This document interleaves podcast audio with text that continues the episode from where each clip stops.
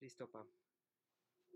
Hola, hola, bienvenidos este miércoles a Súbele a 11. Me da mucho gusto saludarlos como siempre. Yo soy Pamela Jan y saben que este no es un programa biográfico, tampoco es un programa de especialistas en donde nos van a dar consejos, claves y tips, porque de eso ya hay mucho. Lo que necesitamos es inspirarnos a través de historias poderosas, de momentos importantes, trascendentales en la vida de aquellas personas que admiramos, de aquellos líderes que hoy reconocemos, que incluso dedican su vida a orientarnos o que sencillamente viven su sueño y viven su misión. Porque muchas veces pensamos que esas personas llegaron ahí como por arte de magia, pero detrás de toda magia hay un truco.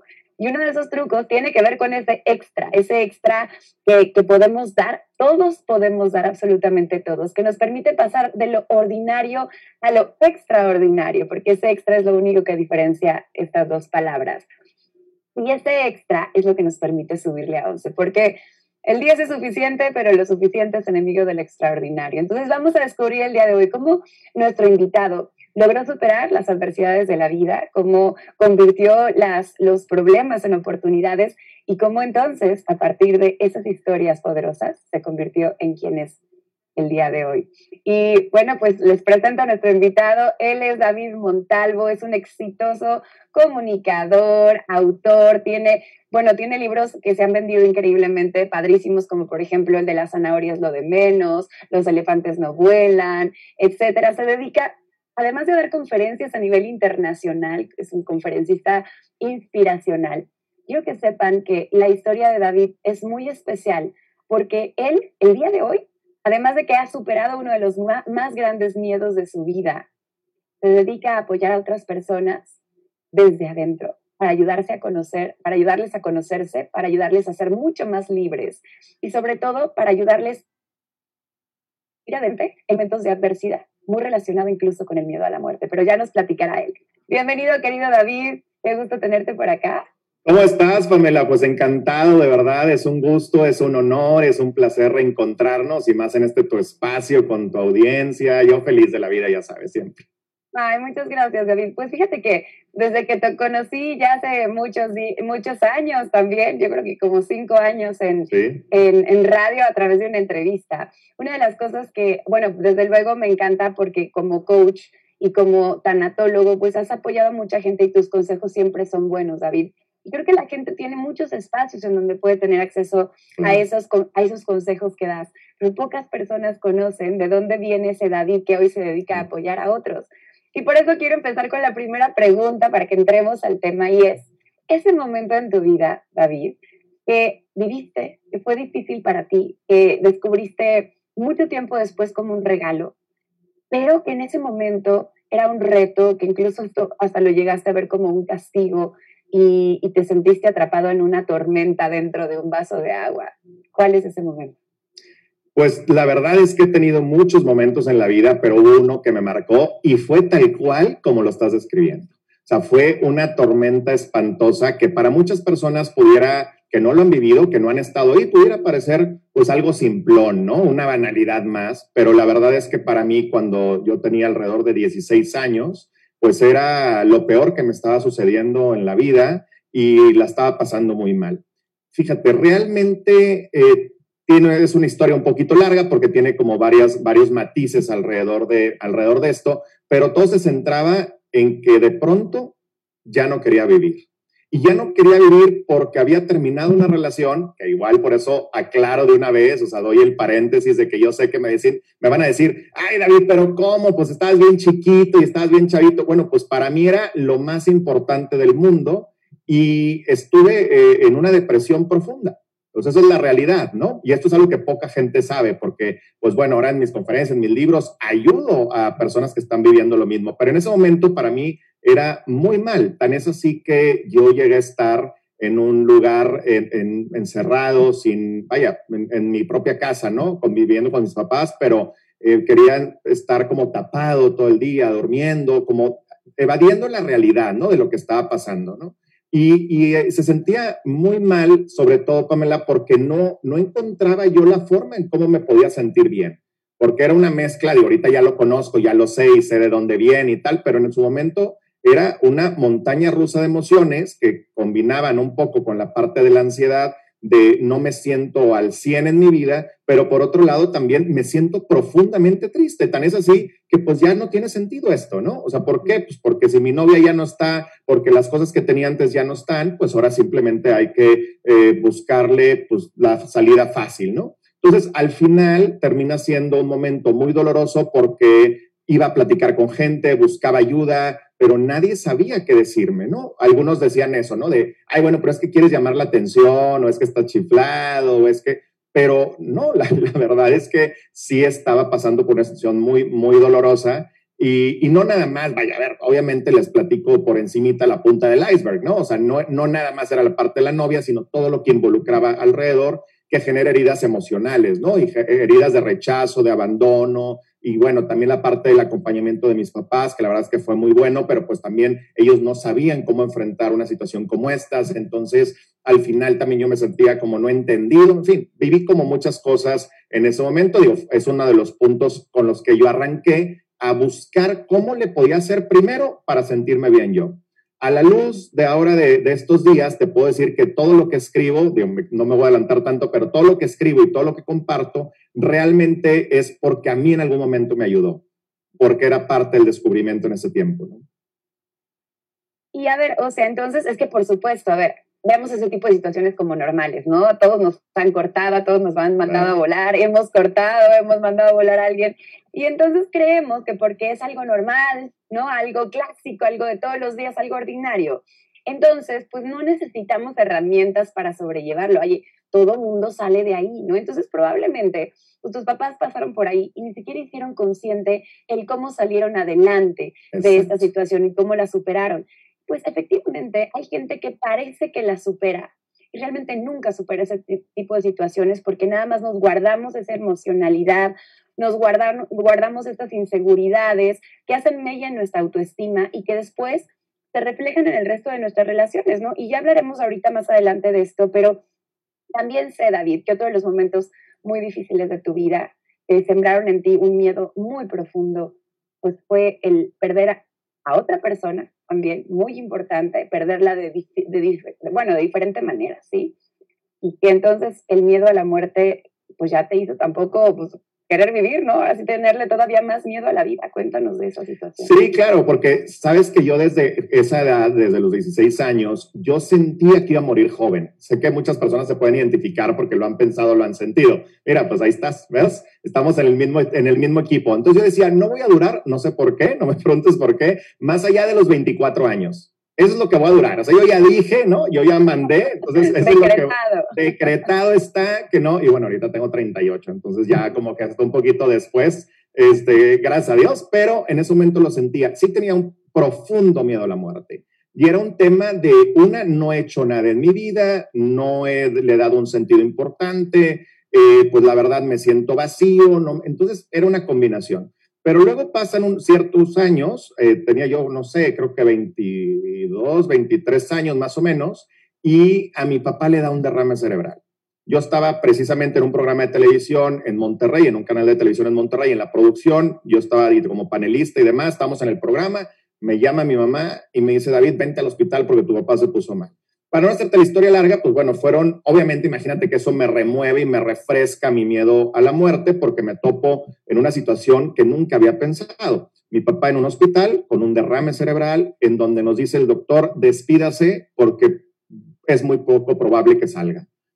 Ahí me despido, mi papá ya estaba inconsciente, yo me acerco y le digo, papá, te quiero mucho. Yo digo que sí me escuchó, pero fue, fue una operación muy larga donde al final nos dicen que sí se salva. Sin embargo, estuvimos dos meses en cuidados intensivos, dos meses en la zona de más riesgo del hospital y después fueron ocho años, Pamela. O sea, ocho años en donde mi papá pierde el habla. Imagínate que como la paradoja de la vida, lo que yo me dedico a hacer prácticamente todos los días, que es andar hablando en un lugar y en otro, pues mi papá no podía ni decir David, ¿no? No podía ni decir te quiero. Entonces, bueno, pierde el habla, pierde el movimiento del lado derecho y luego pierde la memoria. Entonces, pues ahorita ya lo sé como tanatólogo, años después, pero en ese momento era, pues mi papá dejó de ser mi papá.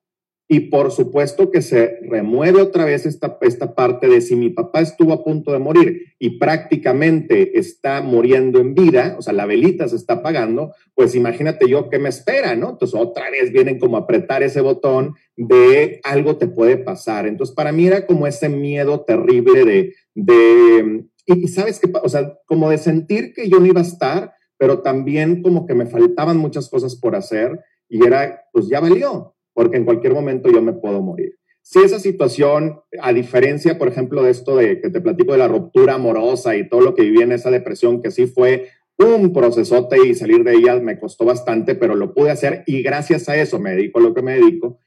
Lo de mi papá fue más hacia la parte de la brevedad de la vida, o sea, de saber que en cualquier momento las cosas cambian. O sea, que tú tienes un plan A y de pronto, ¡pum!, de la noche a la mañana tal cual te dan una noticia te hablan por teléfono, te llegan a tu casa, eh, te corren del trabajo, o sea, no necesariamente un tema de, muerte, pero te cambia la vida, o sea, te cambia la vida. Y a nosotros nos cambió, mi papá era el proveedor de la casa, mi papá era el, pues, el líder de la familia, tal. Entonces, la verdad es que sí, sí fue un, un, tema muy importante y además porque nadie nos decía qué es lo que realmente le estaba pasando. Eh, porque, pues bueno, no sabían si se iba a desinflamar el cerebro, qué es lo que iba a suceder. Y fueron, te digo, ocho largos años de muchos cuidados, de doctores entrando y saliendo, de enfermeras, de sustos terribles que también me removían a mí mucho.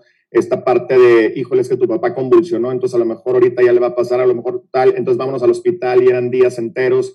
Yo, pues como sabes, me dedicaba y me dedico a dar conferencias y viajaba muchísimo. Antes de pandemia, pues viajaba todas las semanas. Y era cada viaje despedirme de mi papá porque sabía que tal vez ya no, lo iba a ya no iba a poder regresar a verlo. ¿no? De hecho, bueno, pues él muere este, justo hace siete años y yo estaba a punto de abordar un vuelo a Guadalajara para ir a dar una conferencia cuando me habla el doctor y me dice, ¿sabes qué? En Monterrey, me dice, regrésate porque tu papá ya le quedan horas. Y dicho y hecho, fueron ciertas horas eh, durante ese fin de semana y, y, bueno, falleció. Entonces, al final del día, como que, pues imagínate, si yo ya sabía que me, yo ya sabía, según yo, ¿verdad? Que me iba a morir joven, pues ahora resulta que el que se muere o el que se va a morir es mi papá. Entonces, pues claro que vino a, mover muchas cosas en mi vida, ¿no? David, eso es un miedo que, muchos tenemos, ¿no? Y yo creo que, que, crecemos incluso teniéndole este miedo de entrada a perder a nuestra gente, ¿no? Porque, porque entonces cuando de pronto yo te quiero confesar que yo también desde muy chiquita, pues he vivido muchas pérdidas y, y, la mayoría de ellas han sido pérdidas que han sido a través de lo que en ese momento interpretas como una tragedia, ¿no? Accidentes, como que muertes muy abruptas.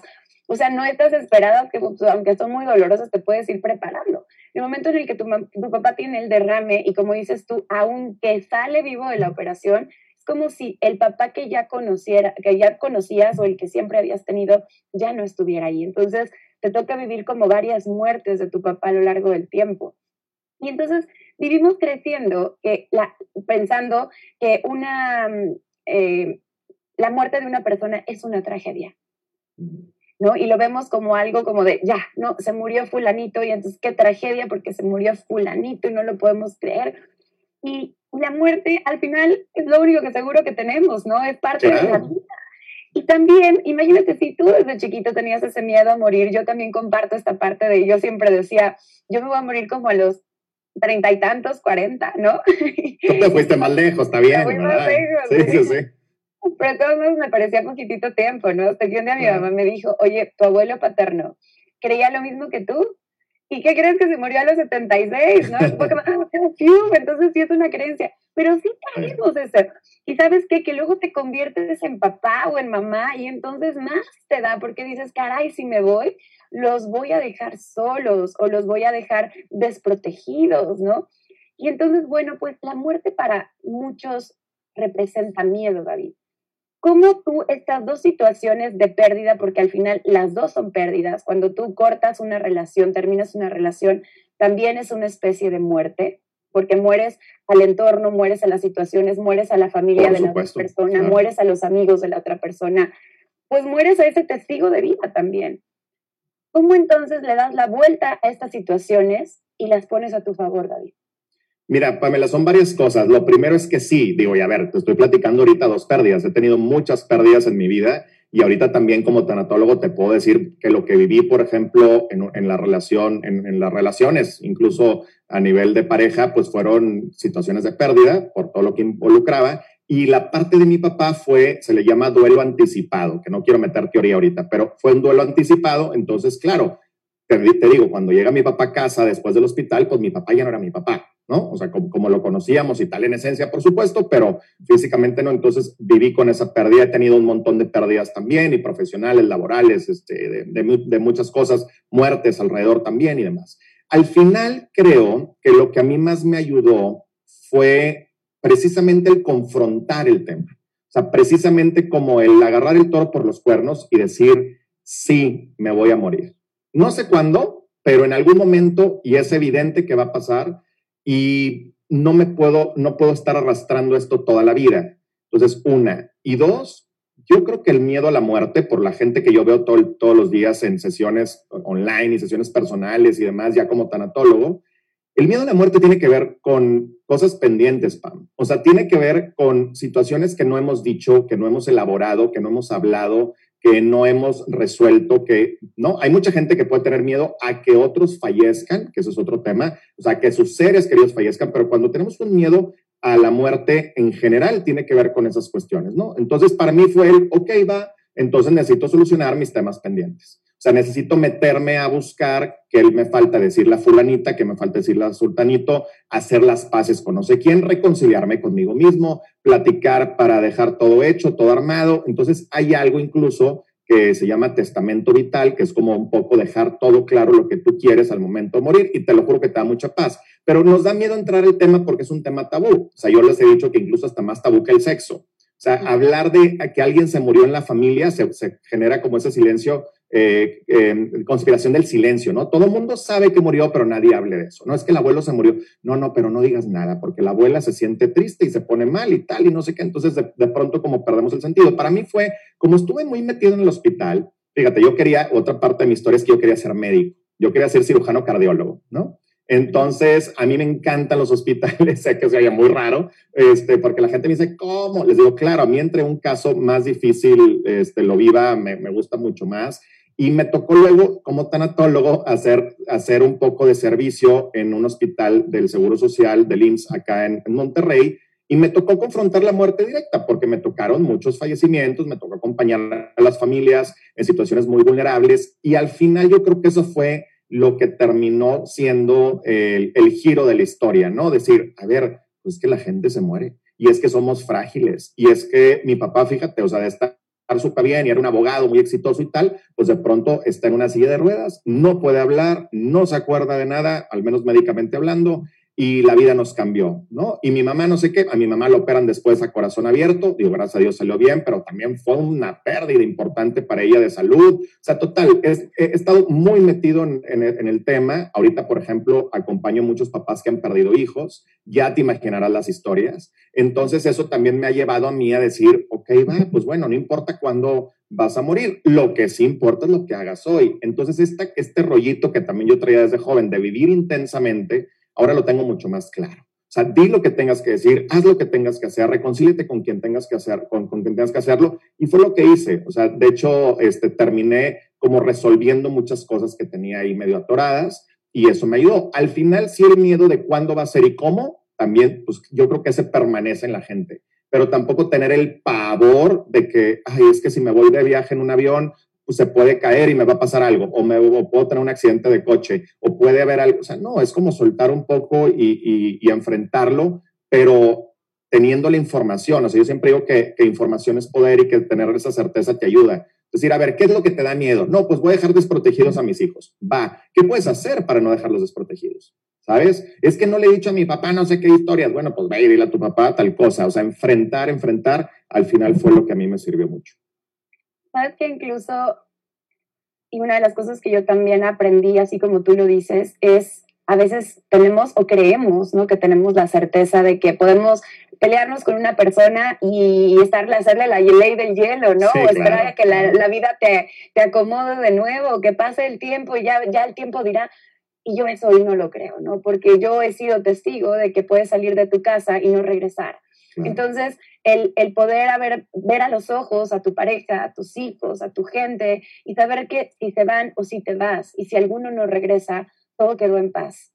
Y también yo creo que las cartas son un gran recurso, ¿no? Porque a veces no estamos listos para decir algo, pero decimos, sí, yo me voy o quiero que esta persona se entere de esto. Entonces también eso nos puede como ayudar a poner un poquito de orden en nuestra vida. ¿Sabes qué pasa? Que a veces, David, siento que ni siquiera nosotros tenemos claro qué sentimos. Por supuesto. Entonces, como tenemos tanto miedo a contactar con nuestros sentimientos, estamos buscando constantemente eventos o situaciones que nos ayuden a salirnos de nosotros mismos, a, a bloquear o adormecer lo que está pasando dentro de nosotros. Entonces, imagínate, si no somos capaces de decirnos a nosotros mismos qué queremos, cuánto nos queremos, cómo nos sentimos y qué necesitamos para sentirnos más tranquilos, cómo fregados se lo vamos a decir a los demás, ¿no? Entonces hay que empezar por poner orden aquí adentro. De hecho, ¿sabes qué pasa? Que a mí me da mucha, mucha risa, digo, risa y preocupación. Por ejemplo, no podemos ver a alguien llorar, ¿no? O sea, no podemos ver a alguien llorar y no, y, es más, le acercamos, le acercamos el pañuelo desechable, le, le acercamos algo, o le decimos, ¿sabes qué? No, no, ahorita no, o, o nos, hasta nos sentimos, y cuando nosotros lo vimos y lloramos, nos sentimos culpables de que nos vean, etcétera. Y les digo, a ver, ¿sabes por qué pasa eso? Porque la otra persona te dice que no llores porque no sabe qué hacer con su propio dolor. Ese es el tema. O sea, no, y a mí me pasaba también, ¿eh? O sea, claro, veía a alguien llorar y, ay, pero ¿cómo? Digo, no, no te estoy hablando ahorita, estoy hablando hace muchísimos años, no sé, hace 20 años, pero ahorita que me toca ver todos los días gente que llora, este, todos los, todos, todos los días, pues por supuesto que está, que, que es como hacer conciencia de eso. Es decir, sí, si no te atreves ni siquiera a tocar tus propios temas, pues claro que no te va a gustar que alguien sufra, que alguien llore, que a alguien le cueste. Ayer justo en la noche me preguntaba alguien, oye David, ¿y cómo le haces? ¿No? O sea, ¿cómo le haces para lidiar con tantos casos, con tanta gente, con tantas pérdidas? Y es justo lo que yo les contestaba. Les digo, lo que pasa es que yo estoy escuchando, yo estoy acompañando, yo estoy apoyando, pero yo no estoy viviendo ese caso, ni estoy tratando de entender el caso, porque suficiente yo tengo con lo mío, ¿no? Entonces, ese es, el, ese es el secreto, estar como enfocándote mucho en ti también para sanar lo tuyo. Pero, ¿por qué, por ejemplo, no hablamos de la muerte, te digo, en casa? Porque el papá, cuando el, hijo le dice, oye, papá, a ver, vamos a dejar esto tranquilo y tal. Ay, no, no, no, pero ¿cómo? Ya me quieres matar y ya quieres este, hacerme esto. Y, y no, no es así, pero el papá tiene miedo. Ah, tienes miedo. ¿Y por qué tienes miedo? Pues tengo miedo de que mi hijo se quede solo. Ah, buenísimo. Entonces, ese es el punto. ¿Sí? Y al final tiene que ver con esas cosas. David, a ver, es verdad que hay muchas creencias que tenemos que cambiar, ¿no? Con respecto a la muerte, definitivamente, porque aparte creo que precisamente en nuestra cultura, en la cultura occidental, hay muchos miedos, muchos tabúes y, muchas creencias limitantes asociadas con la, la, muerte. Y a mí me parece, el otro día platicaba con, con unas personas y les decía, es que me parece increíble que a este, a este nivel, ¿no? En el 2021, a estas alturas, en donde llevamos tantos años viviendo y muriendo, no podamos haber encontrado una reinterpretación de la muerte o de esta situación como por ejemplo sí ocurre en muchos países de Oriente, en muchas culturas orientales, que nos haga sentir mejor y que nos permita vivir más plenamente, no solamente por el hecho de aprovechar la vida, sino de dejar de temer la muerte o incluso de, dejar de ver la muerte como una tragedia. Entonces, yo supongo que para tú haber podido superar estas situaciones, y cuando digo superar, también creo que aquí hay otra creencia ¿no? que pongo sobre la mesa, sí, sí, que es el, creemos que debemos de ser fuertes y que ser fuertes no llorar y es entonces ya lo, lo superé y salí adelante. Pero no, superar significa ser valiente y ser valientes implica atravesar tu dolor, tocarlo, contactarlo con valor y decir, aquí está, me duele, está de la fregada, pero no va a pasar nada porque me duela, ¿no? Entonces, ¿qué creencias David Montalvo o qué creencias, si es que hay una como más importante que todas, te han permitido al momento de cambiarla, pues subir o llevar tu vida al siguiente nivel con respecto a este tema? Pues mira, son muchas y creo que todas van en relación a no voy a poder ser feliz. Eh, lo que estoy viviendo es insuperable. O sea, no, no lo puedo, no lo puedo, que ahorita también te contesto un poco lo que decías del, del, superar, pero no lo voy a, no voy a poder salir de esta, que es otra creencia también importante. Y lo que me está pasando es una tragedia terrible, espantosa, y ya no hay forma de salir de ahí. Entonces, de entrada, esas creencias fueron como las que me marcaron, es decir, mi vida no tiene sentido porque perdí a alguien, ¿no? O sea, te estoy hablando, por ejemplo, en su momento, en, esos 16 años, pero luego fue eh, como no he hecho nada en la vida, eh, pues no, si me muero, pues va a estar horrible. Pero ahí la, o sea, el tema racional, un poco contrarrestar la creencia es, ¿quién te ha dicho que no? ¿Desde cuándo crees tú que, que no has hecho nada en tu vida? ¿no? Entonces, bueno, pero todo, pero todo va en relación a, no voy a poder salir de esta, para que me entiendas, ¿no? O sea, no voy a poder salir de esta porque es demasiado para mí. Tan es así que luego escribí un libro explicando eso que se llama Los elefantes no vuelan, que es el que mencionabas, porque yo veía a la muerte, a la crisis, a la adversidad, a los problemas como un gran elefante, ¿no? y un elefante africano grandote. Entonces, bueno, que se atraviesa en tu vida y no sabes qué hacer. Entonces, al final la creencia que yo tenía era esa, no voy a poder salir, no voy a poder, o sea, es demasiado esto para mí. Ya cuando viví muchas otras situaciones, pasé lo de mi papá, que digo que eran sustos y cosas, ya después de que muere mi papá, ya, o sea, empiezo a ver las cosas de una manera diferente y le doy la vuelta entendiendo justo lo que dices, aprendiendo a resignificar las experiencias difíciles y por más dolorosas que parezca y conectando con esa sensación y con ese espíritu, yo le llamo de decir, sí, sí está de la fregada. Cuando alguien llega conmigo y me dice, David, es que imagínate cómo es horrible porque mi hijo murió, no sé qué tal, está espantoso, le digo, claro, está espantoso.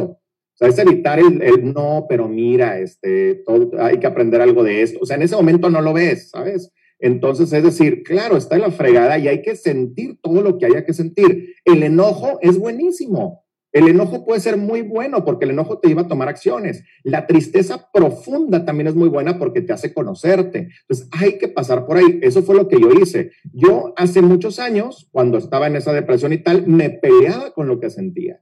Ahora, después de que ya pasé lo de mi papá y demás y muchas otras historias, ya me conecto con lo que siento. Y digo, ah, estoy triste. Va, perfecto o sabes qué, fui a esta conferencia y no me gustó porque X cosa, ¿no? Eh, sentí esta herida emocional que no tengo resuelta y tal, entonces me sentí así. Ah, está bien, va, pues lo reconozco y ya está, y lo trabajo y voy a terapia y lo platico y lo veo, pero es eso, o sea, es como decir, no, no quiero, no quiero ser como en plan de, no, pero no pasa nada y la vida es bella y échale ganas. Y, no, no, no, porque si hay momentos bien oscuros, como decías, bien complicados, yo he estado ahí, pero sí lo que cambia realmente es cuando resignificas eso. dices, ok, a ver, ya pasó, ya sucedió, ya, ya, ya murió, ya, se, ya me corrieron, ya terminé esta relación, ok, ¿qué sí puedo hacer? De hecho, yo, como inicié esto de tanatología hace varios años, con un curso que se llama ¿Y después de la pérdida qué? Yo les decía, ok, tú tuviste la pérdida más horrible del mundo, va, pero ¿y qué? O sea, ¿y qué vas a hacer a partir de ahora? Y ese es el cambio de creencia. O sea, decir, ok, mira, no sé cuándo voy a morir, no sé qué va a pasar conmigo, no, y voy a seguir teniendo broncas porque broncas va a haber toda la vida, pero ¿qué puedo hacer con cada una de ellas? ¿no? Y es pasar por ahí, transitarlas, como dices. ¿no? Claro, y tienes toda la razón, David, porque cuando perdemos una situación, un trabajo o una persona, normalmente nuestra atención, donde está nuestro enfoque, donde está nuestra atención, se va toda nuestra energía y nuestros resultados. Entonces, normalmente nuestra atención se va y pasa, ¿no? Muere alguien y dicen, ¿qué no voy a volver a tener de esa persona? Esa persona que era para mí y que ahora ya no va a ser. Esa persona, ¿cómo me veía? Y entonces, ¿qué parte de mí, ese, qué, parte, qué identidad de mí se fue con esa persona? Porque te se va un pedacito de ti, dicen, con cada persona que pierdes. Y entonces estás todo el tiempo pensando en lo que vas a extrañar de esa persona, en lugar de pensar en lo que sí te dejó esa persona, en todo lo que sí te queda de esa persona, en todas las oportunidades que también tienes. Y a veces a mí me ayuda mucho en pensar si esta persona me estuviera viendo. ¿No? Y a veces eres tú mismo, ¿eh? O sea, cuando, cuando el miedo es hacia ti, o sea, es decir, a que morir tú, es si tú te estuvieras viendo desde otro nivel de conciencia, desde un nivel superior, ¿qué consejo te darías o te daría esa persona que extrañas y admiras con respecto a lo que estás sintiendo, lo que estás viviendo. Y yo creo que al final esos consejos son reales porque esas personas siguen viviendo dentro de ti, ¿no? Eh, hay muchas técnicas incluso en donde a través de la visualización podemos accesar a un conocimiento, a una sabiduría de personas que ya no están, ¿no? De un conocimiento ancestral, a través de conectar simplemente a través, por medio de la visualización o de la imaginación con su filosofía de vida o su pensamiento. Y ahí está dentro de nosotros. Entonces me encanta esta parte de resignificar. Y en ese sentido de resignificar hay una frase que es como muy dicha, ¿no? Que dice que el dolor no es opcional, pero el sufrimiento sí. Entonces, ¿Cuál es la diferencia o en dónde está como esa rayita, ¿no? Que, que distingue el dolor del sufrimiento. ¿Cómo te das cuenta cuando ya no es dolor y ya se está transformando en sufrimiento? ¿Y qué haces? El dolor es cuando te doblas el pie, cuando te doblas la rodilla, cuando te pasa algo, cuando tienes este, una situación de salud, ¿no? El sufrimiento es quedarte toda la vida pensando en ese día que se te dobló el pie, que te, se te dobló la rodilla, que pasó eso. O sea, es como una forma de explicarlo, porque es así. A ver, ¿duele perder a un ser querido? Por supuesto, es más, raro que no te duela. Claro que cuando había un vínculo, por supuesto, ¿no? Pero claro que, claro que duele. Oye, duele que te despidan de un trabajo, claro, y duele un montón. Y se vale que tengas unos días donde no quieras hacer nada ni ver a nadie. Duele terminar una relación de pareja, pero por supuesto, claro, el sufrimiento es quedarte estancado ahí. La línea delgadita entre esos dos temas está en que tú realmente decidas por un tema de ganancia secundaria seguir en el sufrimiento. ¿Ok? O sea, ¿qué quiere decir esto? Que es más fácil para mí seguir en plan víctima, es que a mí se me murió, es que a mí me dejaron, es que yo soy la viuda, yo soy la divorciada, yo soy el corrido del trabajo, yo soy el tal, pero no, eso no te define. Entonces, el quedarte en ese papel de víctima te hace estar en sufrimiento total y absoluto. La diferencia está en eso, es, ok, por ejemplo, vuelvo al, mismo, al mismo tema. Una muerte de un hijo es muy dolorosa, es una de, las escalas que es un poco subjetivas, pero bueno, al final están y están investigadas, es una de las pérdidas más fuertes que hay, ¿no? Entonces, bueno, pues es decir, vas a recordarlo toda tu vida, claro, no es vivir sin dolor, es reacomodar el dolor y reajustar el dolor, ¿no? Justo entrevistaba a una persona, Adriana Castro, que perdió a su Ale, a su hijo hace muchos años y platicando con ella, después de, no sé, ya pasaron 17, 18 años, me dice, David, se me sigue haciendo un nudo en la garganta platicándote de mi hijo, pero eso no significa que todos los días esté pensando en que mi hijo se murió y que mi vida es un caos y mi vida es un fracaso y tal. Entonces, la, la diferencia es esa. Podemos vivir en el dolor, hay que pasar por el dolor, hay que hacer el duelo. De hecho, el duelo duele, pero te ayuda a sanar y te ayuda a no quedarte en el sufrimiento, o sea, que no se vuelva un duelo patológico. En mi caso fue lo que hice, Pam. Ahorita que decías de estas visualizaciones donde recibes consejos de otras personas, etcétera, yo lo llegué a hacer en su momento hace muchos años y para mí fue el consejo más importante es bájale 20 rayitas a tus expectativas. O sea, no va a pasar todo lo que quieres que pase, ni lo bueno ni lo malo tampoco. Entonces, bájale muchas rayitas a tus expectativas porque cuando hay una pérdida eso es lo que más nos duele. Es que yo los creí que es, ¿no? Es que yo creí que mi mamá iba a durar para siempre. Es que yo creí que me iba a ver en la boda. Es que yo creí que mi hijo iba a crecer, iba a tener novia, iba a ver a mis nietos. Es que yo creí que ese trabajo tal. Entonces, bájale a tus expectativas, mi hermano. O sea, quítate el rollo de, de, es que yo, a ver, visualiza, claro, decreta, etcétera, todo lo que quieras hacer, pero al final suéltalo. O sea, despréndete del resultado porque la vida en un segundo cambia, en un segundo se va no podemos estar atados a cosas que a lo mejor nunca van a pasar. Repito, tantas buenas como tanto bueno como malo. Y eso es lo que a mí me ayudó mucho también, como para darle la vuelta y para entender eso. Es decir, cuando le bajo las expectativas, se va el sufrimiento. Dicen que la infelicidad, por ejemplo, tiene que ver con el espacio, ¿no? El gap que está entre la parte de tu realidad con tus expectativas. ¿Qué tan infeliz eres? Depende de tu realidad y tus expectativas. Hoy es que yo tengo la expectativa de vivir en un departamento en Nueva York, pero resulta ser que, vivo en una casita, ¿no? En no sé qué colonia. Pues bueno, seguramente si estás tan atado con esa expectativa, vas a vivir en sufrimiento toda tu vida, ¿no? Entonces hay que soltar un poco ese tema. A mí me ayudó mucho y por eso yo también vivo el, el, hoy. A mí me invitan de repente a dar una conferencia con un año y medio de anticipación y les digo, a ver, no sé ni cómo hacer la siguiente semana, ¿no? Entonces, o sea, pues porque así vivo y me ha funcionado eso, ¿no? Así es, la verdad es que como, como siempre decimos en este programa, David, es, es resignificar y reinterpretar. Claro. Estar como mucho más en el presente que estar pensando, que estar desaprovechando el presente por estar pensando en el futuro. A ver, es inevitable, ¿no? Claro que al vivir en el aquí y ahora es uno de los retos más grandes, pero entre más conscientes estemos de disfrutar a la persona que tenemos enfrente, sea alguien más o seamos nosotros, con lo que sí hay, con lo que sí nos da, con lo que sí podemos darle, con lo que sí podemos acompañarnos, con lo que sí tenemos. Entonces eso nos va a permitir soltar esas expectativas que tú bien dices.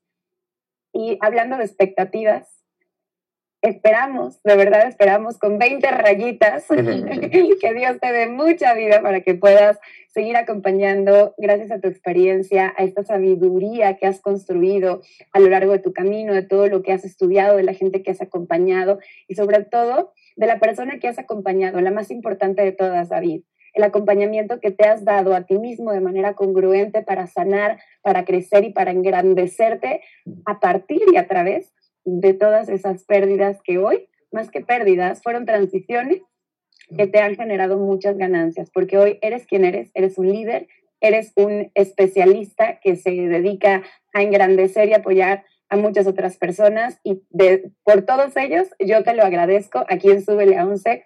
Gracias por estos pues por esta experiencia de vida que nos ayuda a poder dar ese extra, identificar ese extra en situaciones que vamos a seguir viviendo, que no podemos evitar porque la muerte es segura. Entonces, ahora hablemos de la muerte, sin tabúes, sin miedos y sin miedo a contactar el dolor. El dolor no mata, solo duele.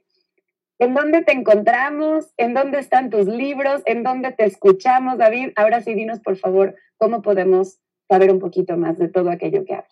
Claro que sí, Pamela, muchas gracias. La verdad no sé si va a ser mucha vida, pero ahorita ya estoy dispuesto a ir todo lo que me den, no me quiero morir todavía, entonces bueno, pero vivo sin las expectativas y a ver qué pasa, pero feliz, gracias de verdad. Mira, pues me encuentran en www.davidmontalvo.com.mx, davidmontalvo.com.mx, en Instagram como David Montalvo MX, que es realmente la, la red que más uso, en Twitter como David-Montalvo. Y pues bueno, me, eh, me los libros y tal, todo está en la página, todo pueden verlo en la página. Y ahorita tengo un podcast que se llama Si te caes, me invitas, que precisamente invitamos personas que han tenido pérdidas o caídas en su vida y cómo se levantaron y qué es lo que han hecho. Entonces, bueno, pues ahí también en mi Instagram lo pueden encontrar. Y de hecho, por ahí hoy un episodio aquí con Pamela, que está buenísimo, y vamos a hacer otro para la tercera temporada. Entonces, pues ahí estoy, dando sesiones, dando cursos, dando conferencias. Estoy, tengo ahí la planeación de un nuevo libro para para este el próximo año. Y pues bueno, yo feliz. Gracias de verdad por este espacio, por la oportunidad. Siempre es un placer compartir contigo desde la honestidad, desde la transparencia, desde la congruencia, para poder todos aprender a resignificar nuestras vidas y subir al siguiente nivel. Muchas gracias. Gracias por abrir tu corazón, David, y por ser un amigo y aliado. Te mando un abrazo muy, muy fuerte hasta allá. Y a todos ustedes, ya saben que todos los miércoles estamos aquí a través de Radio 13 Digital en vivo a las 10 de la mañana.